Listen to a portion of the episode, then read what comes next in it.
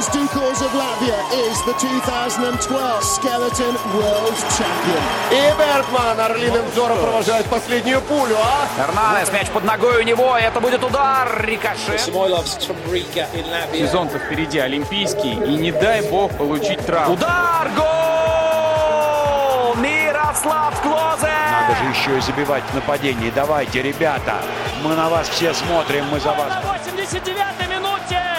А пенальти-то такой липовенький, липовенький. Победы и рекорды, достижения спортсменов и команд, наших и зарубежных, история и секреты различных видов спорта, результаты текущих чемпионатов и интервью. Это программа «Спорт сегодня» на Латвийском радио 4.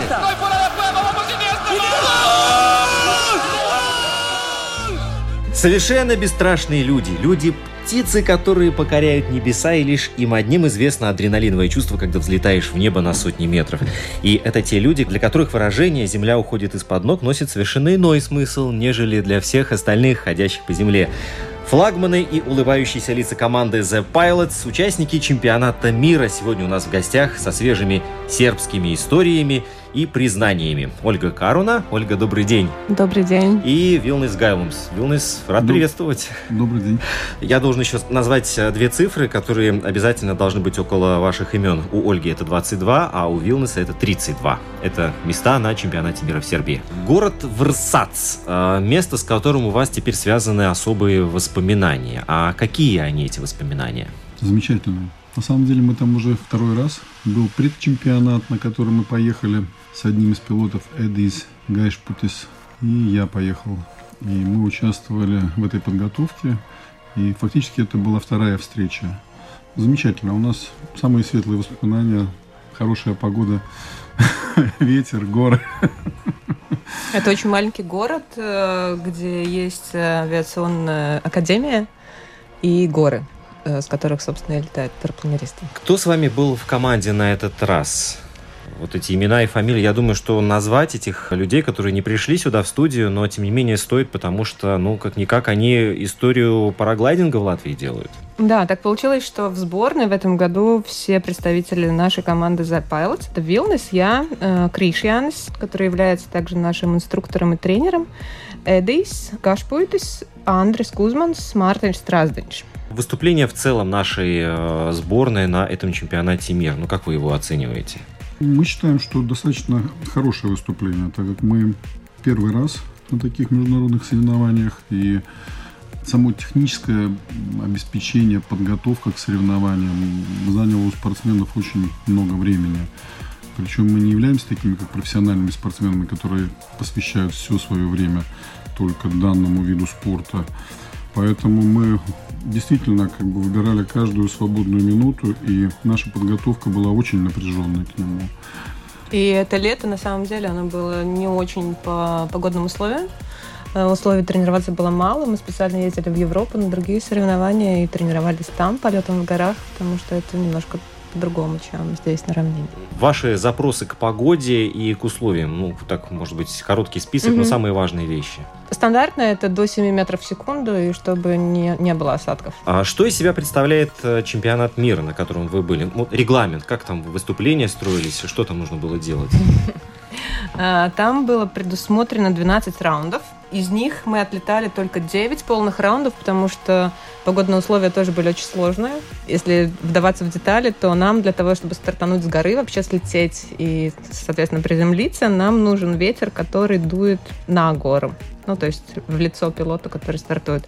В данном случае очень часто был ветер с горы или боковой, когда это было сделать сложно и опасно. То есть когда ветер сильный с горы, приостанавливали э, соревнования. Поэтому мы не успели отлетать все раунды.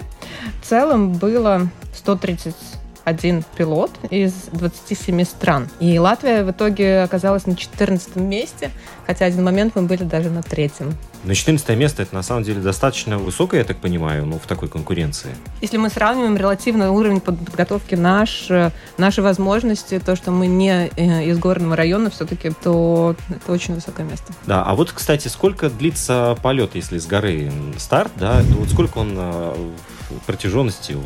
15-20 минут. Но в данном случае э, важно было, и такая была установка от организаторов, приземлиться как можно быстрее. То есть, стартанув, ты должен был э, пытаться не попасть в теплые потоки воздуха, которые тебя поднимают, а наоборот, в те, которые тебя больше опускают. Такие, да. да, да, да. Если ты попадал в теплые, тебе нужно было складывать свой параплан особенным образом, чтобы все-таки быстрее попасть вниз. Не у всех это получалось, и полеты все равно были достаточно продолжительными. Да, были даже казусные ситуации, когда одна девушка, наверное, из Словакии не смогла приземлиться очень долгое время. Но девушки вообще подняла. легкие, их, э, их поднимает намного лучше, чем тяжелых пилотов. Судьи Поэтому для девушек уже. это сложно, да. Наши гости сейчас переглядываются друг на друга. Понятно, а реплики в адрес а, кого были сделаны только что. Друзья, вот если судить по тому, что наша страна а, была представлена на чемпионате мира вообще второй раз в истории, первый раз был 2007 Седьмой. год, да, да, то тут напрашивается как минимум два вывода. Первый, то, что попасть туда совсем непросто, и это значит, что уровень спортсменов у нас достаточно хороший, так? Так получается? А, да, чтобы попасть на чемпионат мира, ты должен входить в лучшую пятисотку спортсменов в мире. Ну, это достаточно хорошие результаты должны быть, и ты должен доказывать этот рейтинг, то есть ты должен участвовать регулярно в соревнованиях, у которых есть э, категория ФАИ, ФАИ 2 или ФАИ 1. Да, все пилоты, которые участвовали, они в этой пятисотке находятся и достаточно хорош, на хороших очень местах. Там даже мы входим из Латвии до 150. Даже да. в сутки мы находимся. Вы да, я нет. Ну, так получается, что, допустим, если сравним а, уровень подготовки наших спортсменов 5 а, лет назад и сейчас, то налицо прогресс. А, я думаю, что так нельзя судить, потому что на самом деле дисциплину точности приземления как таковую э, и поездки на соревнования, участие в международных соревнованиях так целенаправленно мы, пилоты из Латвии, стали практиковать буквально пару лет назад. До этого это были какие-то разовые, разовые случаи, и никто серьезно не ставил себе цели в этом спорте. У нас была цель уже два года назад участвовать в чемпионате мира, и мы к ней так полномерно шли.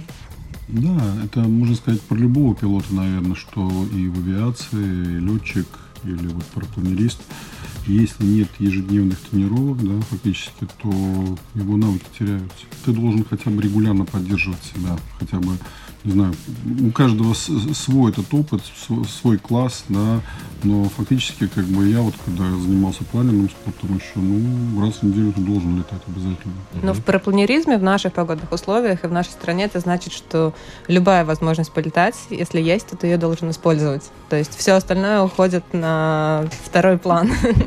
Вот, кстати, для наглядности мы часто сравниваем всегда себя с литовцами и эстонцами, ну, в любых видах спорта, потому что мы примерно в одинаковых условиях находимся находимся. Вот что в параглайдинге представляют наши соседи? Литовцы очень сильные пилоты, как и эстонцы. Эстония не была на чемпионате мира представлена вообще по там, своим причинам, некоторым внутренним. Литва заняла достаточно хорошие места, но не как команда, а как пилоты. В индивидуальном зачете у них было только два пилота. Для того, чтобы была команда, нужно было представить пять мужского пола пилотов и два Две пилота женщины, женских. Да. да. Ну, можно было меньше, но в зачет командной шли лучшие пять результатов. То есть, если у тебя меньше, чем пять пилотов в команде или в сборной от страны, то за всех остальных пилотов ты получаешь максимальное количество очков, и у тебя нет шансов э, на хорошие результаты как команда.